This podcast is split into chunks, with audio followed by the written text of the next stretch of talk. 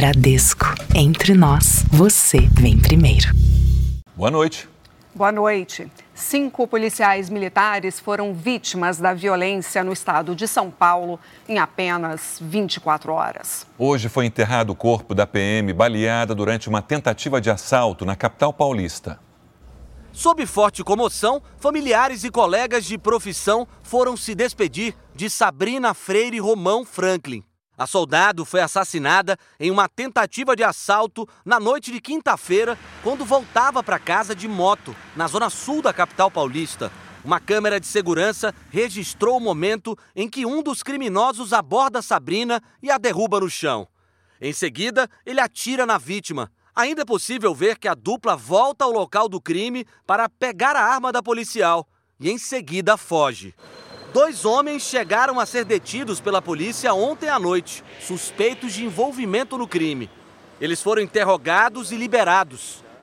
Uma motocicleta, três celulares e uma arma falsa foram apreendidos com os suspeitos. Outros dois homens também são investigados. Tem uma grande operação de inteligência acontecendo e nós não vamos sair da zona sul da capital. As operações, intensificação de patrulhamento, enfim, aumento de efetivo é, a mais do efetivo que já existe, estarão acontecendo e vão continuar acontecendo por prazo indeterminado. Pelo menos cinco policiais militares foram alvo de criminosos num período de 24 horas esta semana em São Paulo. Segundo a Secretaria da Segurança Pública, de janeiro a novembro do ano passado, 20 PMs morreram enquanto estavam em serviço ou de folga em todo o estado. Doze mortes aconteceram na capital paulista e região metropolitana. Na quinta-feira, um policial militar ficou ferido ao ser baleado durante uma tentativa de assalto em Guarulhos, na região metropolitana de São Paulo. O mesmo aconteceu com um PM do Corpo de Bombeiros em São Bernardo do Campo. No dia seguinte, um policial militar aposentado foi atingido por assaltantes na capital paulista. Já no interior, um PM reagiu a uma tentativa de roubo à casa dele em Hortolândia. Os cinco policiais estavam de folga ou já tinham saído do trabalho. Este especialista em segurança explica que sozinhos os agentes de segurança ficam mais vulneráveis aos criminosos. Quando ele está de serviço, ele tem um sistema de comunicação, de suporte, de apoio de outras viaturas para poder minimizar o risco que é inerente à atividade. Já na folga do profissional, ele está sozinho, ele tem conhecimento, ele tem a habilidade para interpretar as situações, mas ele está sozinho, então se torna mais vulnerável. Veja agora outros destaques do dia. Chuvas provocam mortes e deixam desabrigados no interior paulista. Em Porto Alegre, bombeiros encontram um corpo de jovem arrastado pela correnteza. Mais de mil deficientes visuais aguardam a doação de cães-guia no Brasil. Frio extremo causa transtornos na Europa e nos Estados Unidos. E a torcida do Corinthians faz festa no último treino antes da estreia contra o Guarani no Paulistão 2024.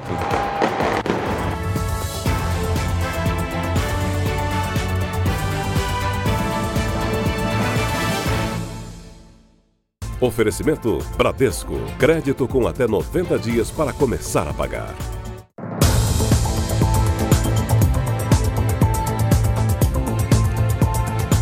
Três pessoas morreram no interior de São Paulo por causa dos temporais que atingem a região desde ontem. Sorocaba, cidade a 100 quilômetros da capital, registrou o maior volume de chuva do estado.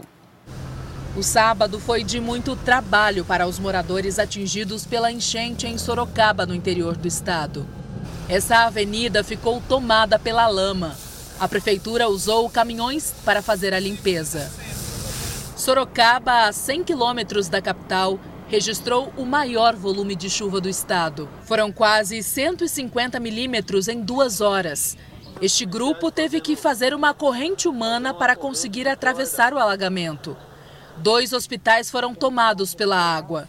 Em um deles, referência no tratamento de câncer infantil na região, parte do piso térreo ficou inundado e os pacientes tiveram que ser levados para os andares superiores.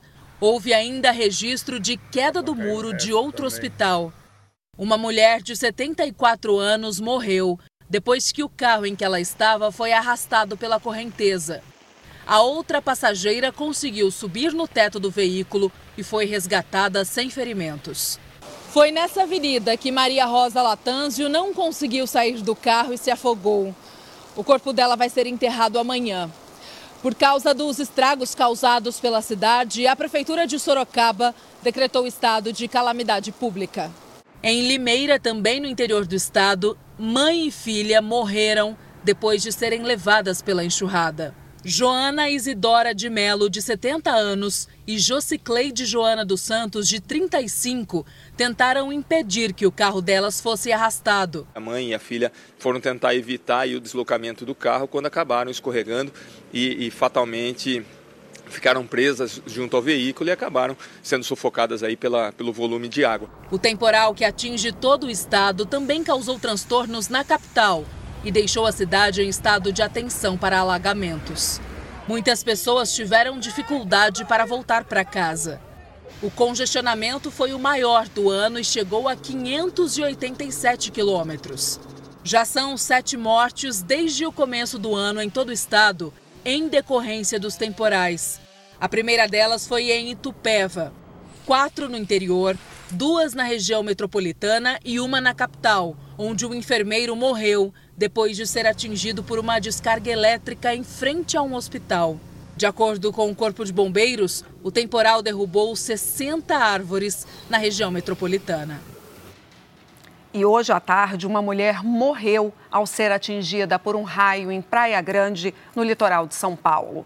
Outras sete pessoas foram atingidas. Três foram internadas em estado grave. Este vídeo mostra a mulher de 60 anos sendo atendida por um salva-vidas. Segundo testemunhas, chovia no momento em que o raio caiu. A Prefeitura de Praia Grande reforçou a orientação para que os banhistas deixem a orla nos primeiros sinais de chuva e de raios. E o estado de São Paulo segue em alerta para temporais até este domingo. A Defesa Civil monitora com atenção também o litoral paulista. O solo encharcado em regiões de encosta aumenta o risco de deslizamentos de terra. Época de chuva e a lembrança da tragédia de dois anos atrás volta a assombrar os moradores dessa comunidade em Franco da Rocha, na Grande São Paulo. No, no dia da chuva eu corri, né, com a minha família daqui. A casa ficou em pé, né? Porque o barranco veio ó, e atravessou aqui e levou todo mundo. Nós conseguimos fugir, gritamos aí, mas o pessoal daqui não acordaram, era muito cedo, 6 horas da manhã. Quando corremos para lá, veio tudo. Naquele 30 de janeiro em 2022, entre 50 e 60 casas que existiam aqui simplesmente desapareceram. Muitas levadas pela enxurrada, outras demolidas depois porque ficaram com a estrutura comprometida. 18 pessoas morreram. Quem perdeu tudo, mas sobreviveu, ainda convive com o medo. Ah, não é fácil, né? É, não é fácil. Você fica, quando você vê chuva, você fica com medo, né? Essa imagem simboliza a realidade de pessoas que vivem em áreas de alto risco. São casas construídas em encostas.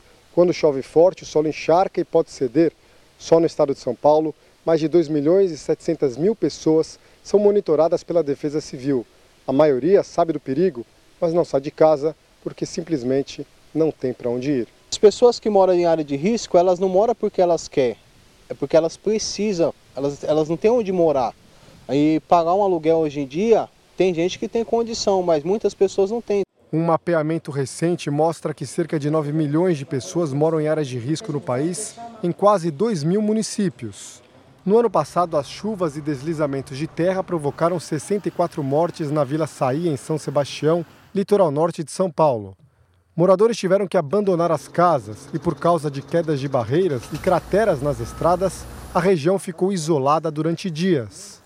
Desde dezembro, a Defesa Civil tem instalado sirenes em áreas de risco e moradores são treinados para saber em que momento devem fugir.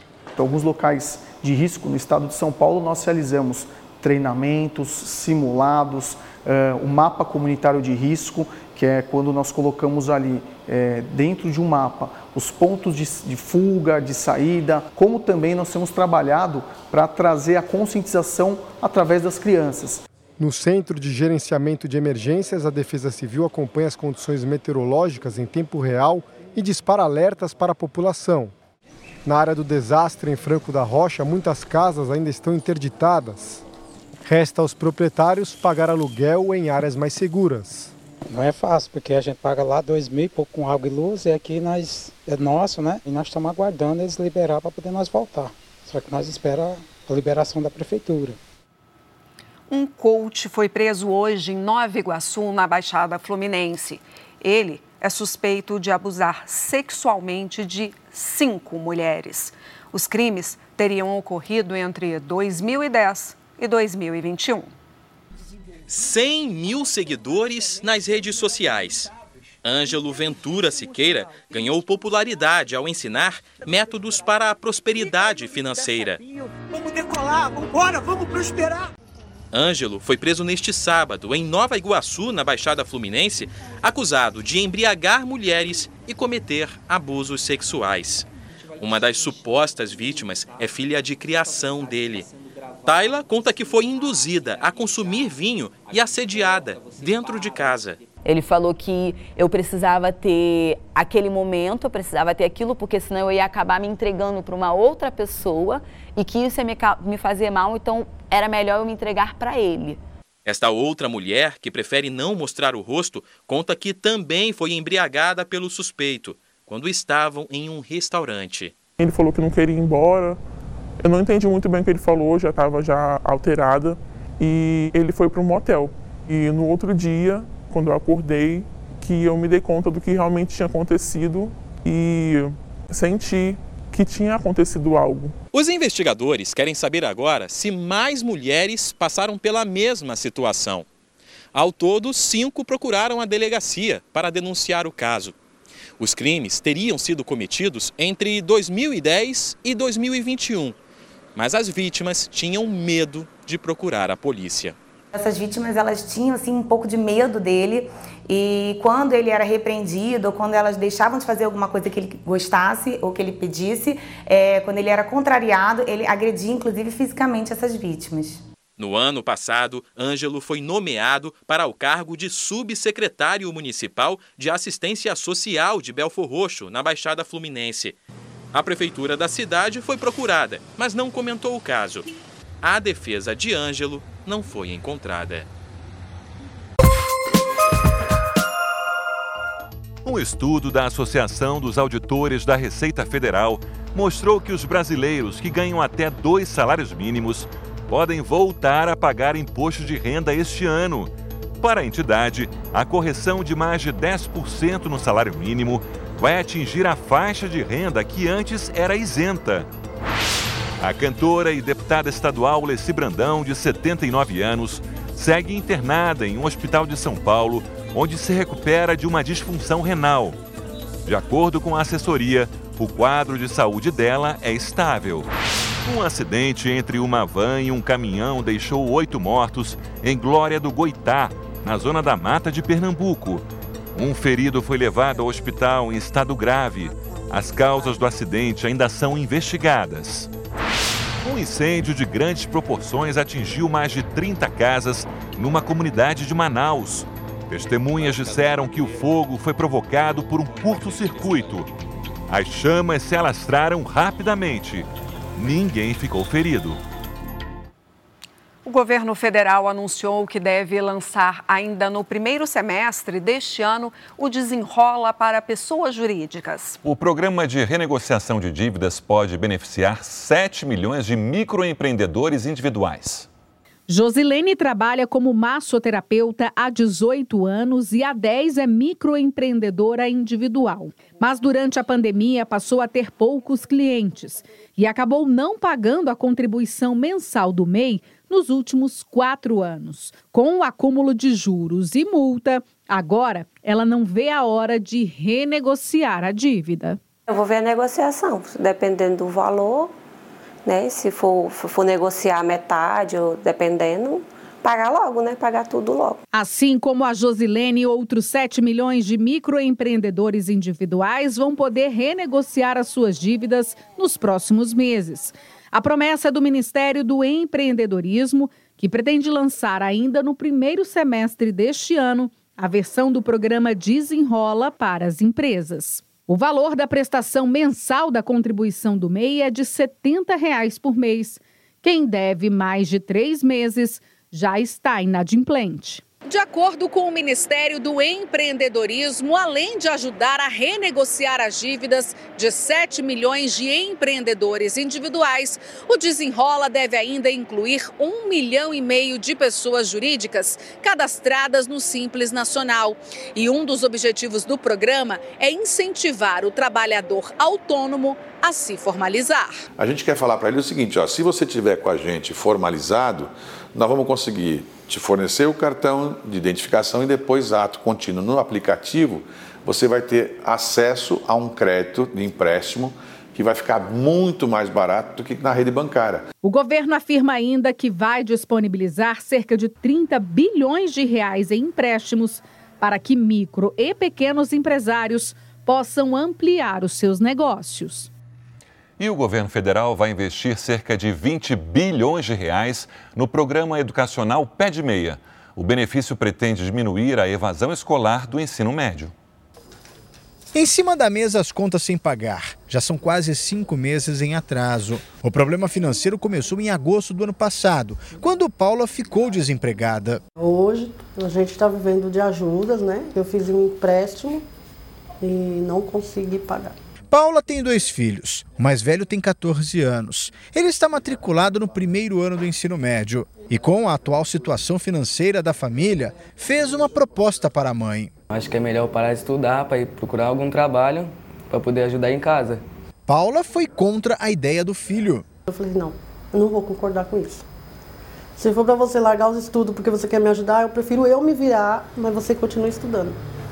Não aceito isso. A situação da dona Paula é parecida com a de milhares de famílias brasileiras, o que impacta diretamente dentro das salas de aula. Segundo o Ministério da Educação, cerca de 16% dos estudantes abandonam as escolas ou são reprovados no primeiro ano do ensino médio. O motivo geralmente é o mesmo: jovens começam a trabalhar cada vez mais cedo para complementar a renda em casa.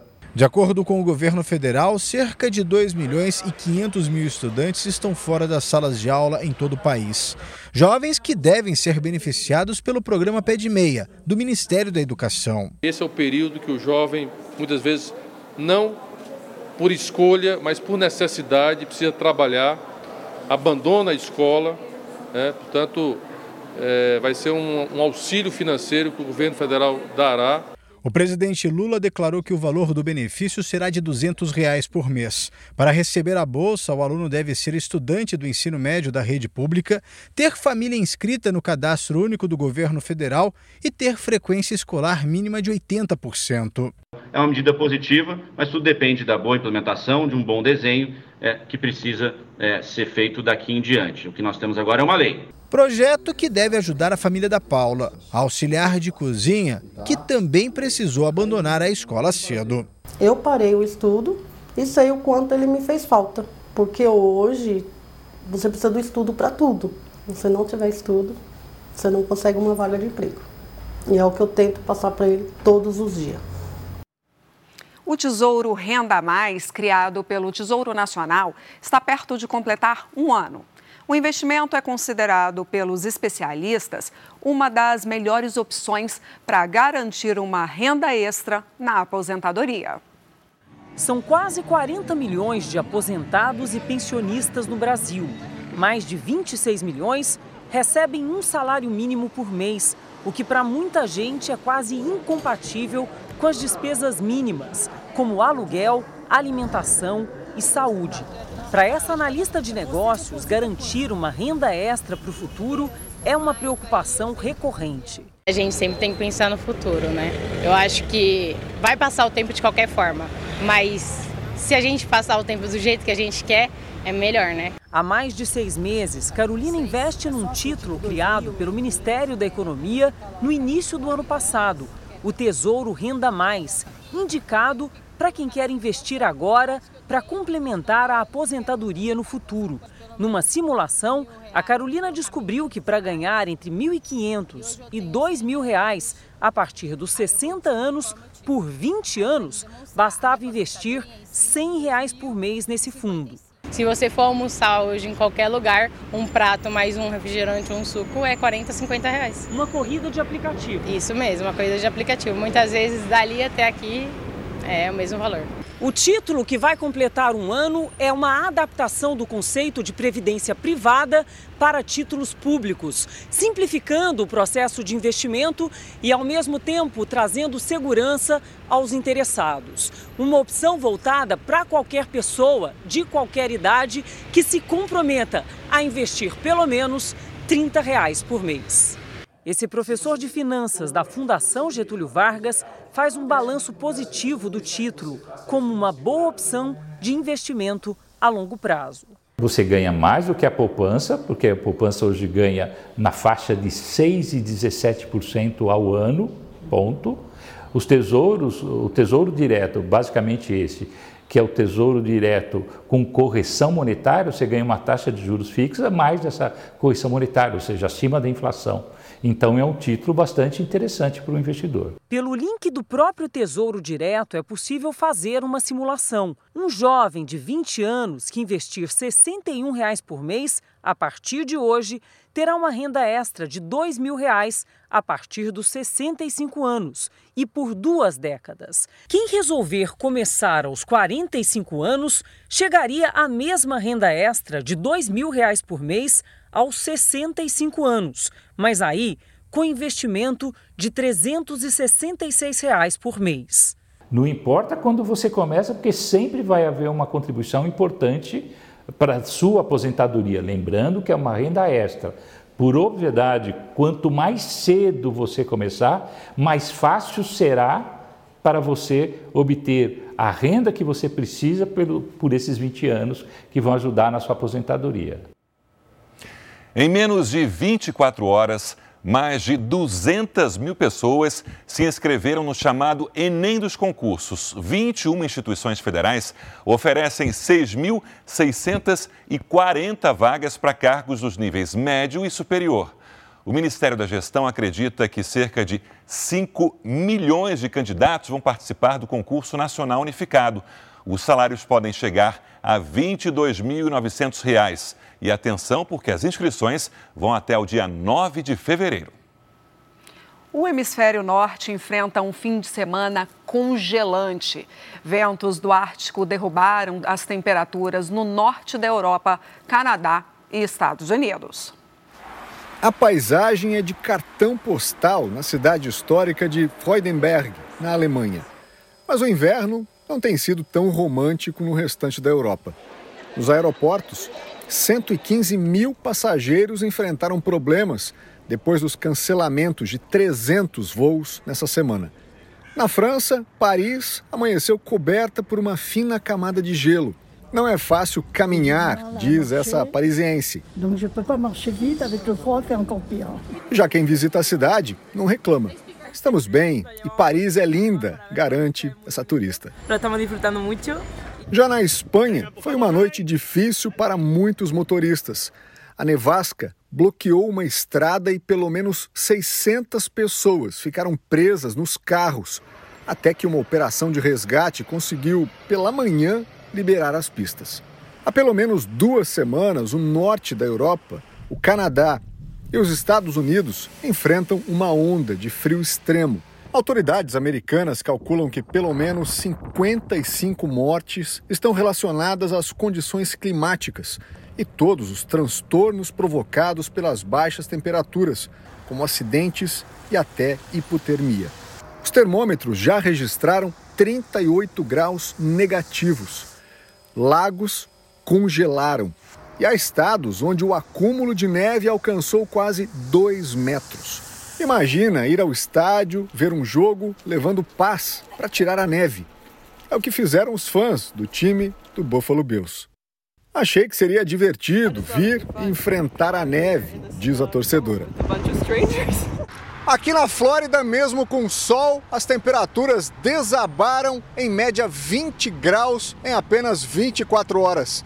Há alertas de congelamento em cidades mais ao norte do estado, como Jacksonville e a capital Tallahassee, já na divisa com a Geórgia.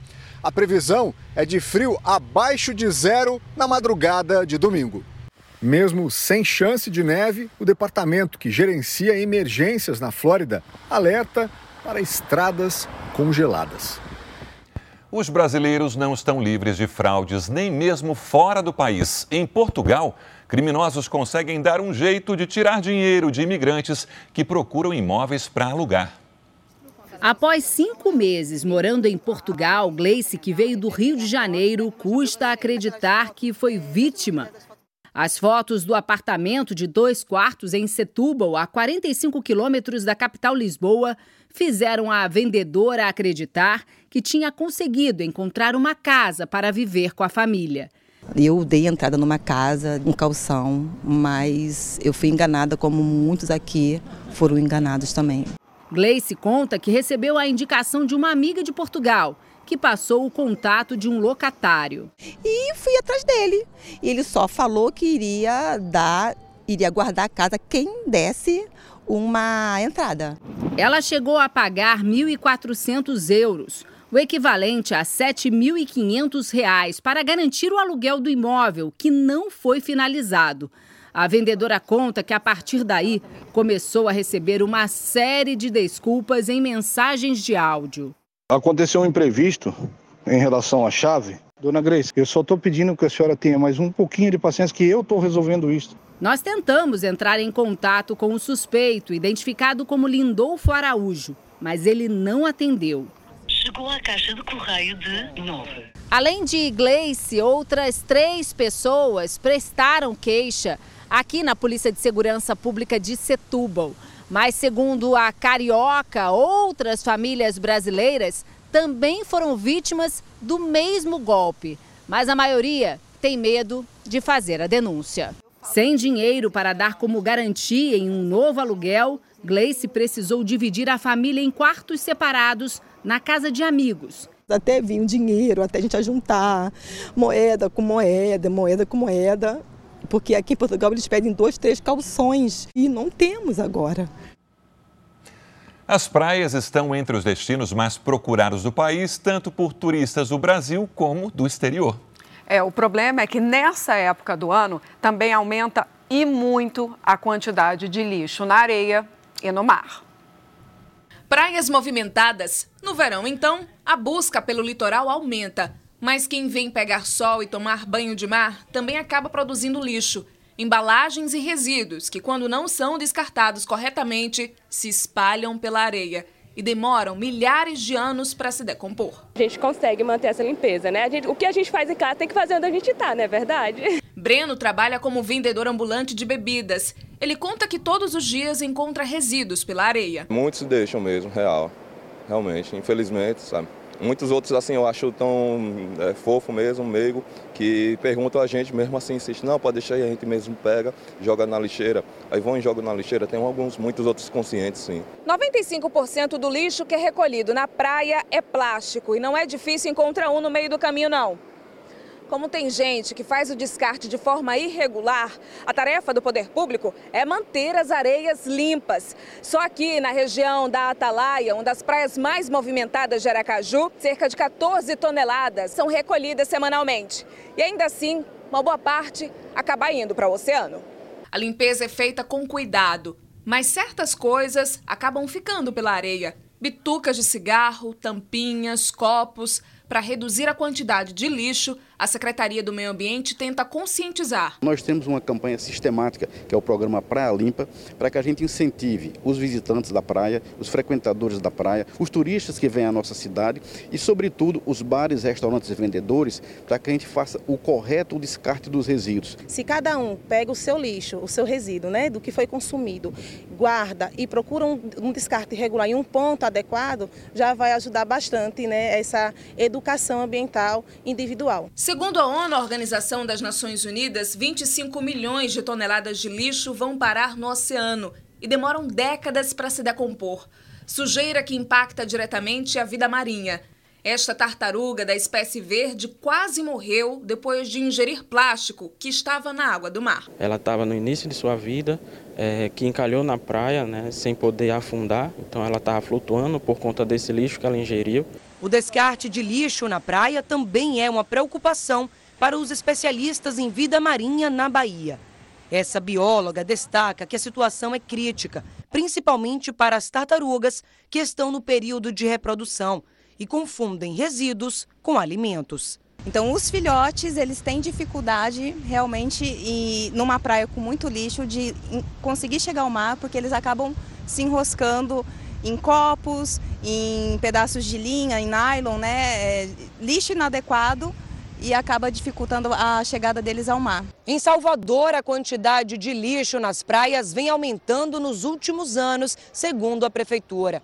Em 2023, cerca de 15 mil toneladas de resíduos foram recolhidas na orla e na faixa de areia, um crescimento de 25% em relação ao ano anterior a gente sabe que acaba prejudicando os animais se os descartes forem feitos de forma errada. Alguns objetos lançados no mar levam muito tempo para se decompor, como é o caso do plástico, 450 anos, do alumínio, 200 anos e do vidro, um milhão de anos. Que a tendência é aumentar se a gente não tiver essa consciência de fazer o descarte correto de, desses resíduos, né? Que não, é, não era para estar aqui na praia e nem no mar, era para ter sua destinação correta. Duas pessoas seguem desaparecidas após os temporais que atingiram o Rio de Janeiro esta semana. A previsão é de mais chuva para as próximas horas. O sábado começou ensolarado para os cariocas. Mas tudo pode mudar, já que a previsão dos meteorologistas é de grandes volumes de chuva até amanhã. Há uma semana, o estado viveu uma tragédia após um temporal. A chuva forte deixou rastros de destruição por onde passou. Doze pessoas morreram e duas seguem desaparecidas.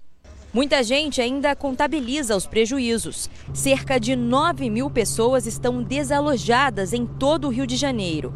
Dados da Secretaria de Desenvolvimento Social apontam que o número de afetados pela última chuva chega a 15 mil. De 2019 a 2023, os impactos com os temporais causaram um prejuízo de quase 3 bilhões de reais aos cofres públicos. Já a quantidade de moradores prejudicados chega perto de 4 milhões neste período. A gente precisa é, pensar melhor as cidades para que elas sejam, tente minimizar os impactos no ciclo hidrológico, tentar fazer com que é, os problemas de drenagem não sejam transferidos de uma região para outra mais baixa. Essas tragédias causadas pelas chuvas e que se repetem todos os anos são, segundo especialistas, o resultado de um crescimento populacional desordenado e da falta de infraestrutura. Para uma mudança de cenário, é preciso tempo e políticas públicas eficientes. Aqui no Rio de Janeiro já existem alguns exemplos a serem seguidos. A cidade tem três reservatórios com capacidade para armazenar 118 milhões de litros de água. Eles funcionam como um grande ralo para onde a água das ruas escoa, evitando enchentes. Todo esse conjunto pensado e planejado para essa região conferiu aqui, é, principalmente nessa região da Praça Bandeira, uma resiliência muito grande. A gente não observa é, aqueles alagamentos, as inundações frequentes que existiam aqui nessa região, com grandes perdas. Na Zona Sul, a comunidade da Rocinha, uma das maiores do Rio, tem um sistema de sirene. Atenção, atenção. Que alerta para o risco de desastres provocados pela chuva. Hoje a gente tem um canal de comunicação direto com a Defesa Civil, onde, tem, onde eles nos informam dos alertas de previsão de chuvas fortes e tem o acionamento hoje dessas sirenes preventivamente alertando os moradores em caso de alagamentos. Em Porto Alegre, os bombeiros encontraram o corpo do entregador que desapareceu durante o temporal que atingiu a cidade esta semana. Quase 120 mil imóveis ainda estão sem luz. A Companhia de Energia Elétrica prevê que o serviço seja restabelecido até amanhã. As imagens mostram o motoboy Felipe Peixoto, de 29 anos, caminhando em uma rua alagada na terça-feira à noite.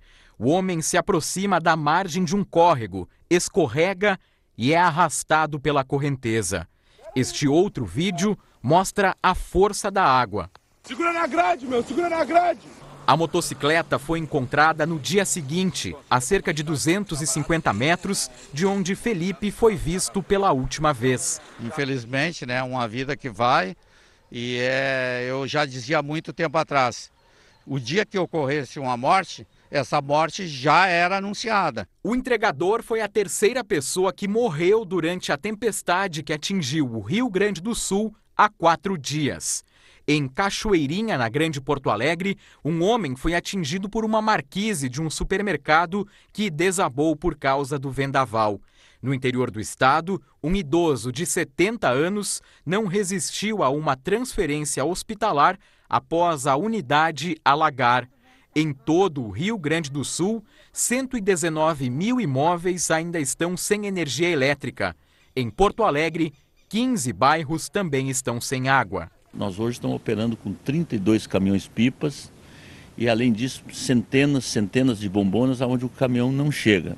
Em algumas regiões da capital gaúcha, famílias estão há mais de 80 horas sem luz. Nós atendemos é, praticamente em todos os bairros.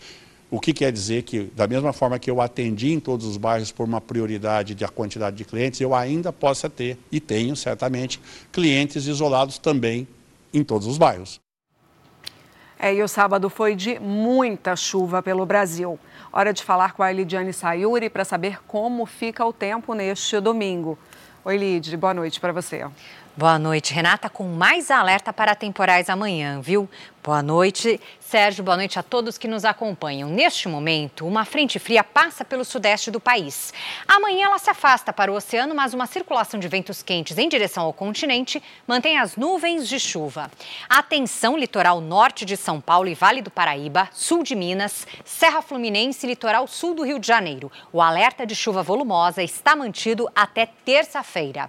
Nas outras regiões do país, a chuva acontece principalmente à tarde. Tempo firme apenas na na fronteira com o Uruguai e no estado de Roraima.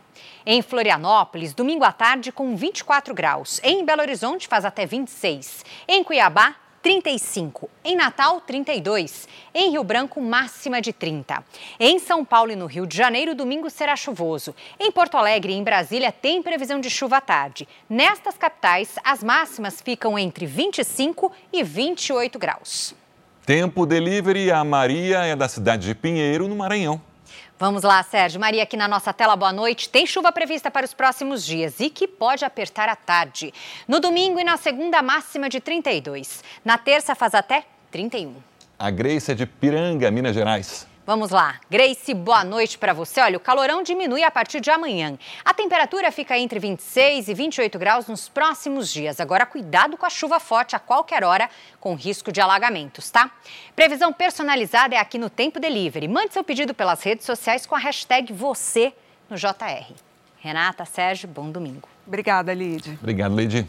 Andar por calçadas desniveladas, atravessar ruas e usar o transporte público são desafios para quem tem deficiência visual. A falta de acessibilidade, acessibilidade dificulta a conquista da autonomia. Ter o apoio de um cão-guia ajuda bastante nessa caminhada, mas a fila é longa.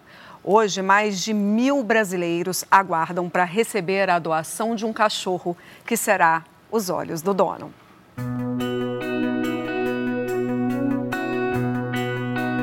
É pelos olhos do Elvis que o Lucas vê o mundo. Andando pelas ruas da cidade, a passos firmes, a dupla mais parece um único ser. O consultor de tecnologia da informação nasceu com retinoblastoma, um tumor maligno na retina. Para ele, o cão-guia é a mais perfeita tradução da palavra enxergar. Existem dois tipos de ganho. Você tem o ganho técnico né, na mobilidade, que hoje eu posso embarcar no metrô sozinho, tranquilamente, porque eles sabem embarcar. E você tem o ganho social também, né? As pessoas se aproximam da gente com o cão.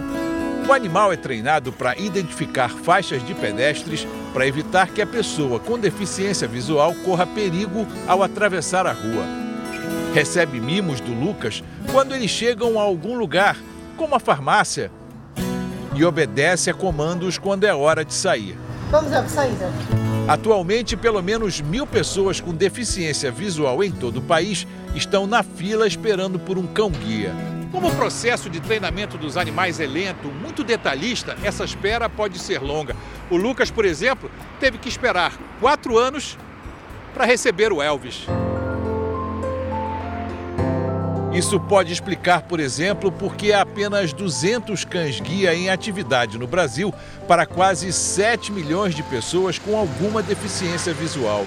Mesmo com o aumento da, digamos, produção deste centro de treinamento em Salto de Pirapora, interior de São Paulo, considerado o maior da América Latina. Este ano nós vamos entregar 20 cães-guias. É um número muito expressivo para a América Latina. É algo histórico. A gente está chegando à marca de 80 cães-guias entregues. É muito expressivo. São números que somente a gente consegue ver em escolas americanas, na Europa. São bebês ainda, movidos à curiosidade.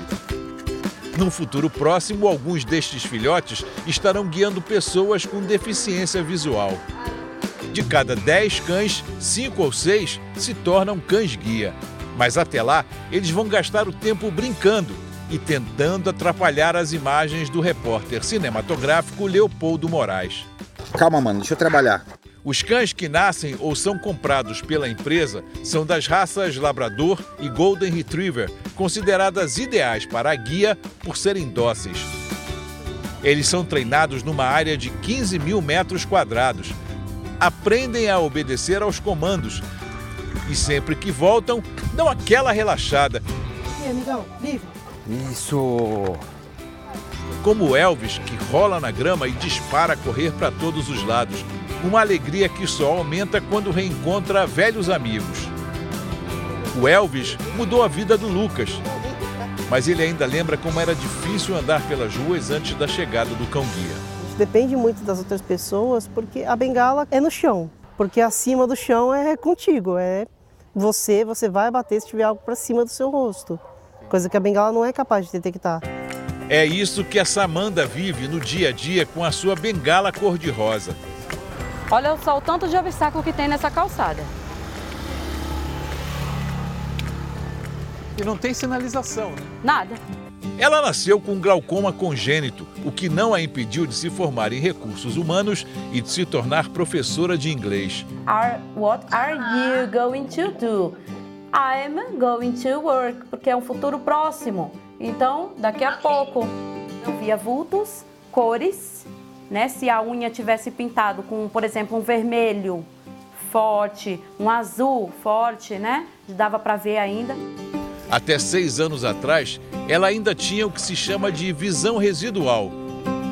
Mas quando recebeu o diagnóstico de uma infecção grave nos olhos, tomou uma decisão radical: extrair os dois e substituí-los por próteses.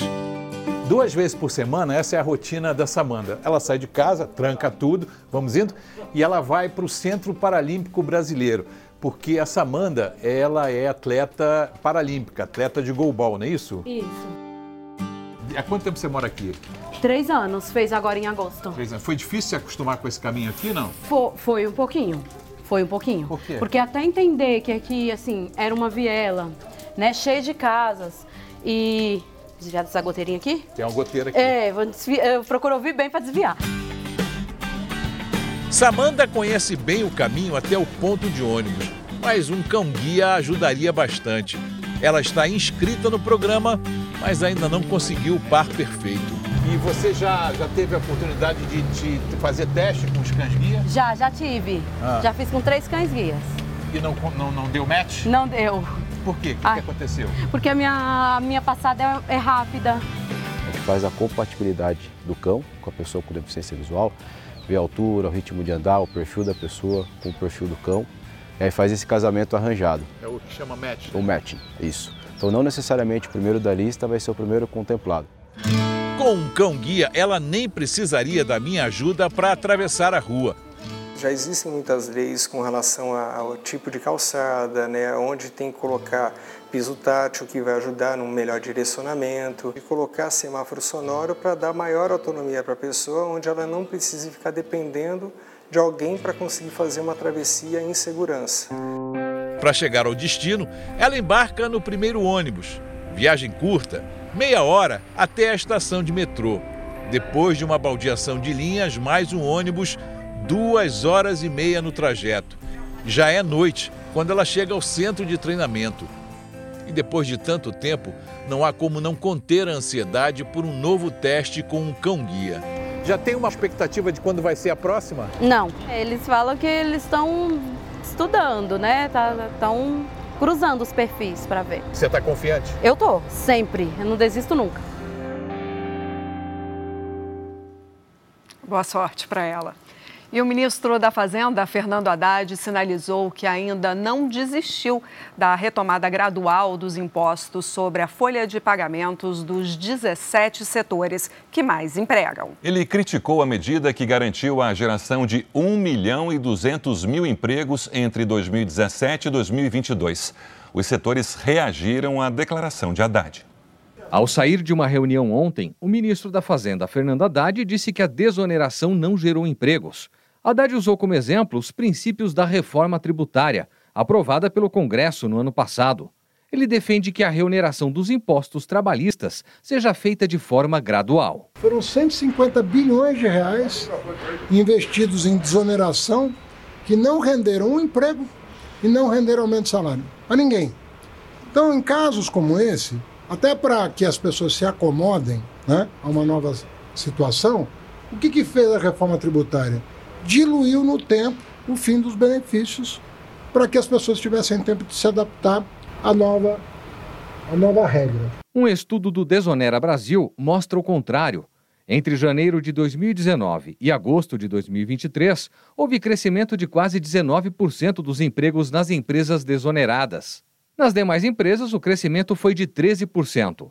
Ao todo, 1 milhão e 200 mil empregos com carteira assinada foram criados entre 2017 e 2022, pelos 17 setores que mais empregam no país. Neste mesmo período, a Previdência arrecadou 45 bilhões com a desoneração. Ou seja, com a desoneração, você gera investimentos das empresas, aquecimento da economia, aumento de arrecadação para o governo e menores despesas com custos sociais. Empresários criticaram a declaração de Haddad. Está equivocada uma manifestação que fala que não gerou empregos. É muito claro, os dados oficiais do CAGED dizem que os setores que foram desonerados cresceram mais em número de empregos do que aqueles não desonerados. Se houver hoje um, um aumento da carga tributária na folha de pagamento no, no, no trabalho, no emprego, ah, não havendo a, a renovação da desoneração, teremos desemprego no nosso setor. A desoneração permite que a alíquota de contribuição seja de 1 a 4,5% sobre a receita bruta da empresa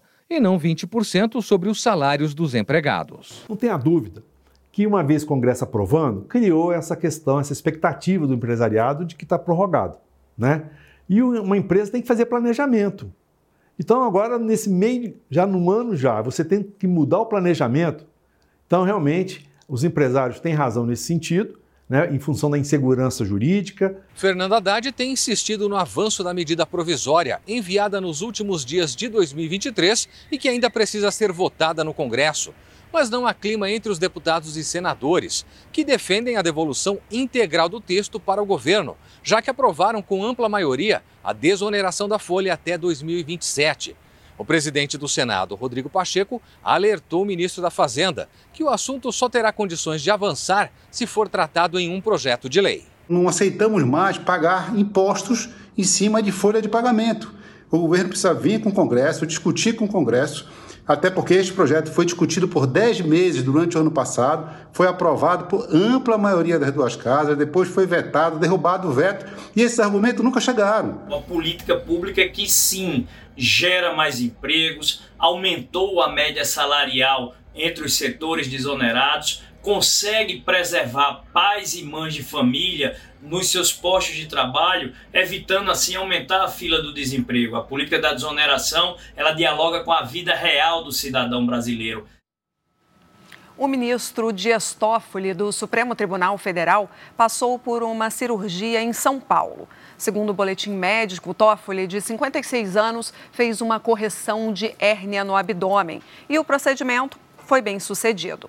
O ministro seguirá em observação e ainda não tem previsão de alta.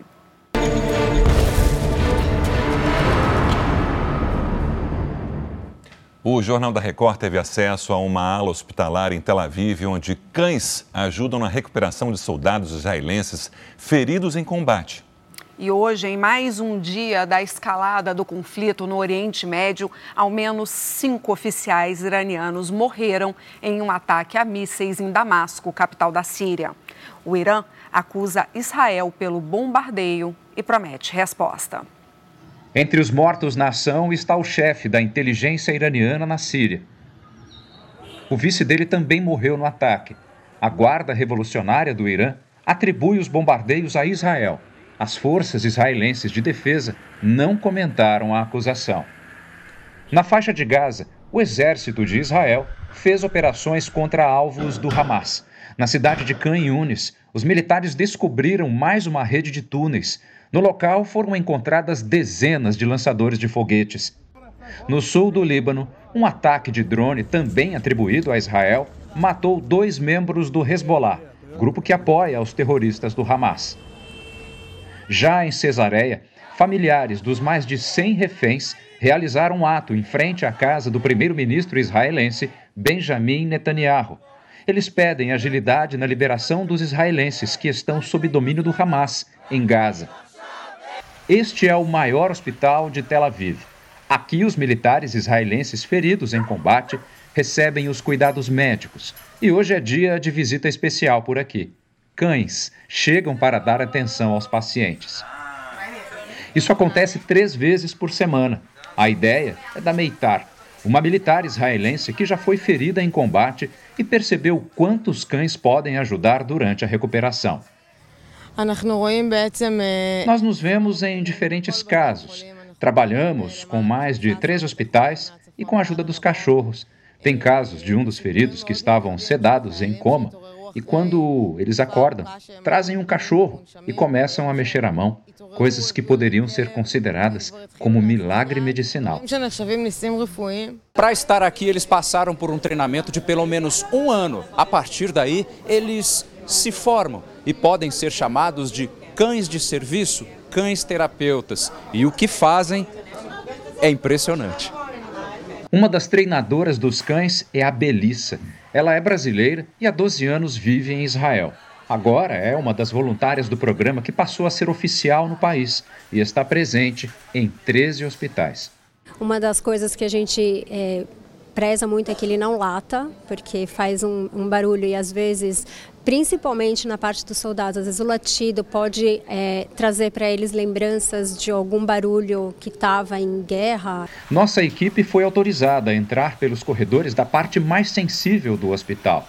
Nós estamos na ala destinada aos soldados. Mais de 100 militares israelenses feridos na guerra contra os terroristas do Hamas estão internados aqui. No hospital há dois meses, de vir, teve o braço fraturado devido a uma granada lançada pelos terroristas na faixa de Gaza. Ele já passou por cirurgia, mas ainda não sabe quando vai receber alta. Ele é um dos militares visitados pelos cães e voluntários.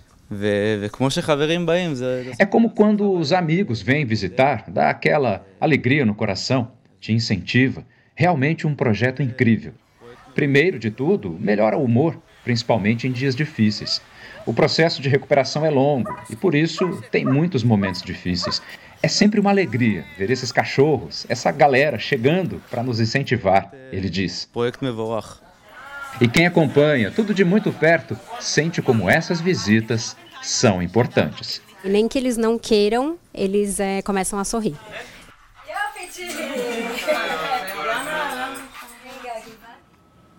Treze crianças morreram num incêndio na China. Todos os alunos que estavam no internato morreram. As crianças tinham 9 e 10 anos. Ainda não se sabe como o fogo começou. A polícia abriu uma investigação e prendeu uma pessoa responsável pela escola. Incêndios são comuns na China porque muitos locais ignoram normas de segurança e há pouca fiscalização. Primeiro grupo formado por astronautas europeus chegou hoje à Estação Espacial Internacional. A missão é de uma empresa privada e a viagem foi financiada pelos governos da Turquia, Itália e Suécia. O grupo chegou ao destino mais de 24 horas após a decolagem do Centro Espacial na Flórida. Os astronautas devem ficar por duas semanas e vão trabalhar em mais de 30 experimentos científicos. E veja agora os destaques do Domingo Espetacular. Exclusivo.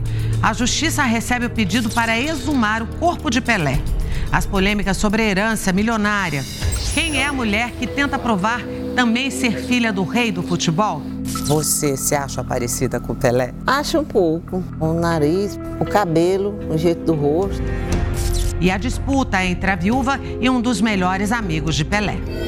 Revelações do caso da rainha do papelão, a socialite que encomendou a morte do próprio marido.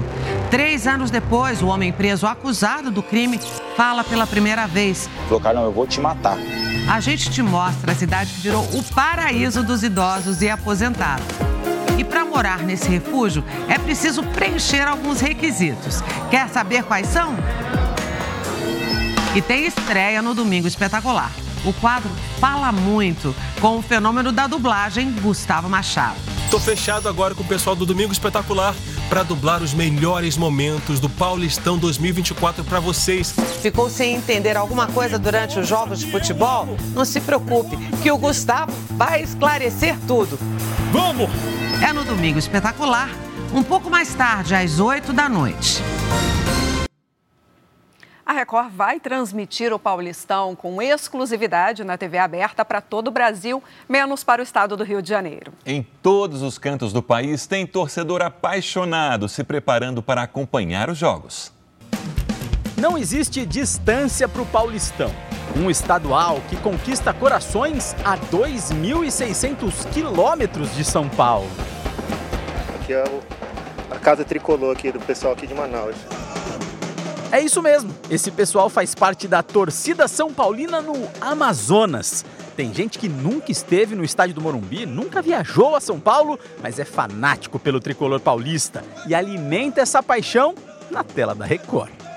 Todos os jogos do São Paulo a gente faz a transmissão ao vivo aqui. A gente traz as nossas esposas, os filhos, amigos, vem todo mundo para cá assistir os jogos.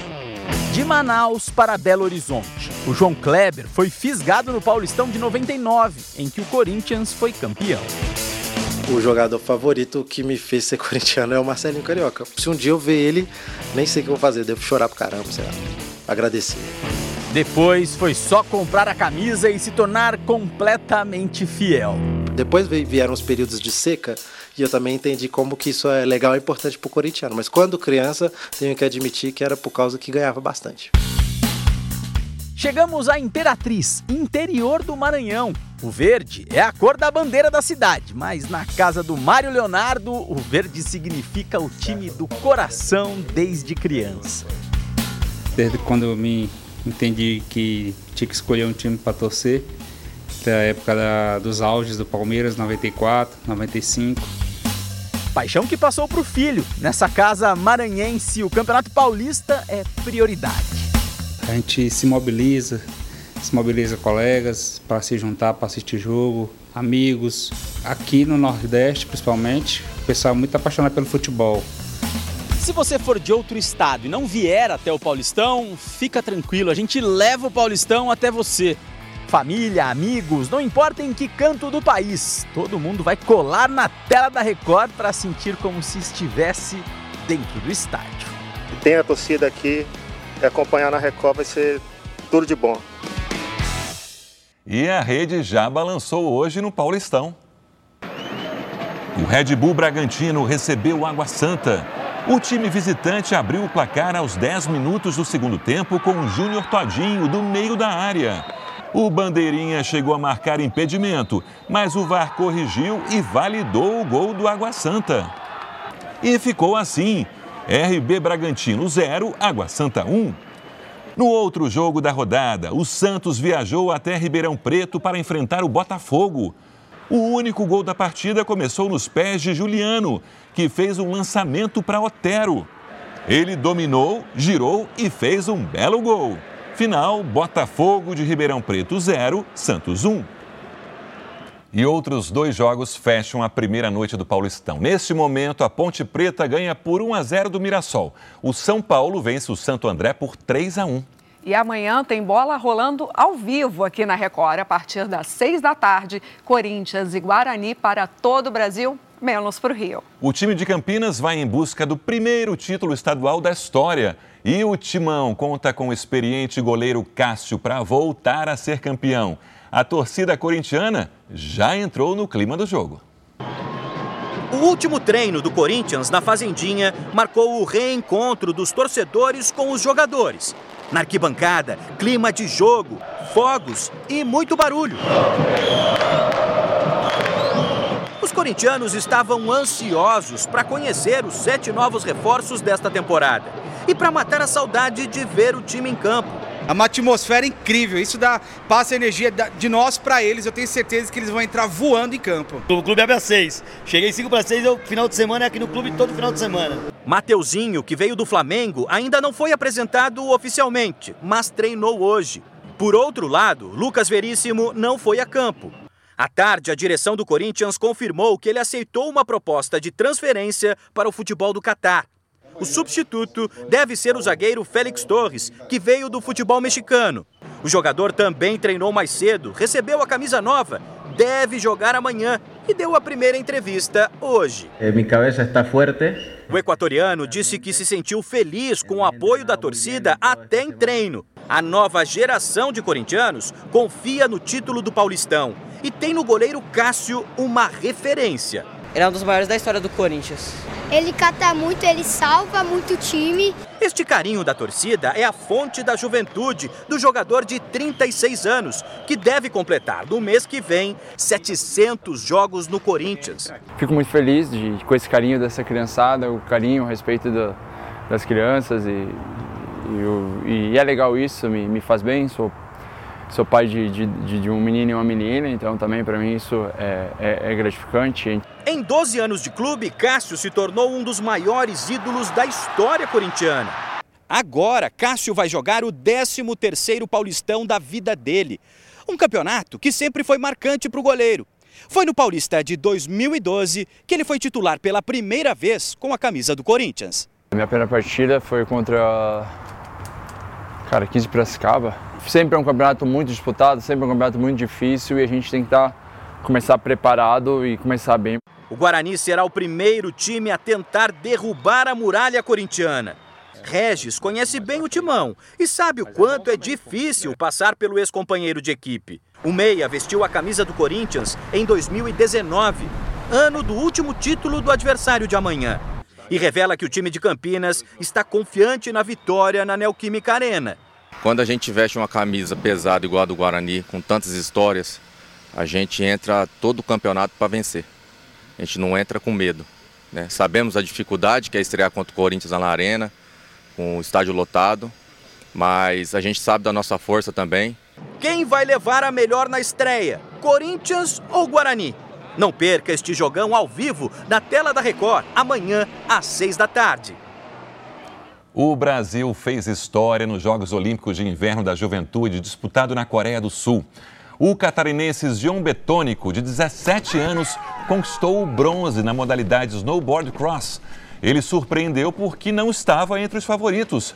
Essa é a primeira vez que um brasileiro ganha uma medalha nos Jogos Olímpicos de Inverno. E um cachorro movimentou as redes sociais depois de fugir de casa no início do mês em Campo Grande. Durante duas semanas, vagando pelas ruas, o cão invadiu carros e deu trabalho para os motoristas. Quem vê o cachorro Buguelinho tranquilo em casa, nem imagina o que ele aprontou nas ruas de Campo Grande nos últimos dias. Em 1 de janeiro, o animal fugiu, incomodado com o barulho dos fogos de artifício. A primeira aparição dele foi quando invadiu o carro de uma motorista durante a noite. Misericórdia! Ele vai rasgar a banca do meu carro! Ele só saiu quando foi contido pelo corpo de bombeiros. Dias depois, Buguelinho invadiu o carro do seu Rubens, que tinha parado para comprar uma melancia. Bom, não quer sair, tá avançando, parece. Ele estava raivoso, que não tinha como, ah, um cachorrinho, deixa eu agradar ele, eu vou levar para casa. Não tinha como agradar ele. Foi preciso chamar a polícia para ajudar a retirar o cachorro. E foram muitos outros registros do cão que não perdia a oportunidade de entrar em carros que davam sopa. Numa tentativa frustrada, tentaram até laçar o buguelinho, mas sem sucesso. Segundo este veterinário, o comportamento agressivo é normal em cachorros que se perderam. Assustado, né? E a defesa, ele só tinha aquilo para fazer. Era só chegar com jeitinho, abaixar ali do lado dele, ficar na altura, no tete a tete ali, que ele ia se socializar, né, como posteriormente foi feito. O cachorro, que até então ninguém sabia o nome, logo ficou famoso ao viralizar nas redes sociais. E foi através dos vídeos postados na internet que a tutora dele conseguiu localizar o Buguelinho, que há 15 dias estava desaparecido. Depois da saga do cão Fujão, Buguelinho voltou para casa e a segurança em torno dele agora está reforçada. Agora tem a cerca aqui que a gente deixa ele só lá para ele não fugir. E aí eu vou aumentar o muro para ele não pular. E a histórica cidade de Tiradentes, em Minas Gerais, foi tomada por atores, diretores e fãs de cinema. A Mostra de Cinema de Tiradentes começou com mais de 100 obras em cartaz e debates sobre o que há de mais inovador no audiovisual brasileiro. A efervescência cultural está nas ruas, entre os casarões da cidade histórica, a 130 quilômetros de Belo Horizonte. A 27ª edição da Mostra de Cinema de Tiradentes chegou junto com o aniversário de 306 anos da cidade, que tem menos de 8 mil habitantes. A noite de abertura foi de comemoração.